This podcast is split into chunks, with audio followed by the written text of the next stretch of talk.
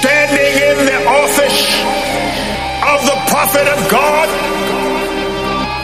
I execute judgment on you, COVID 19. Oh, I execute judgment on you, Satan, you destroyer, you killer, you get out, you break your power, you get off this nation. I demand judgment on you.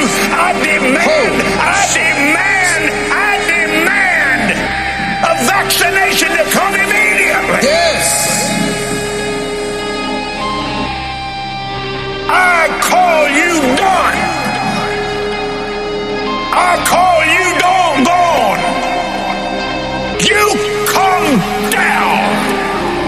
Your place of authority, destroyer.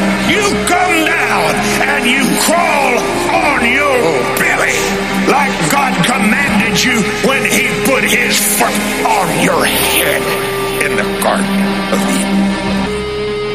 You were destroyed.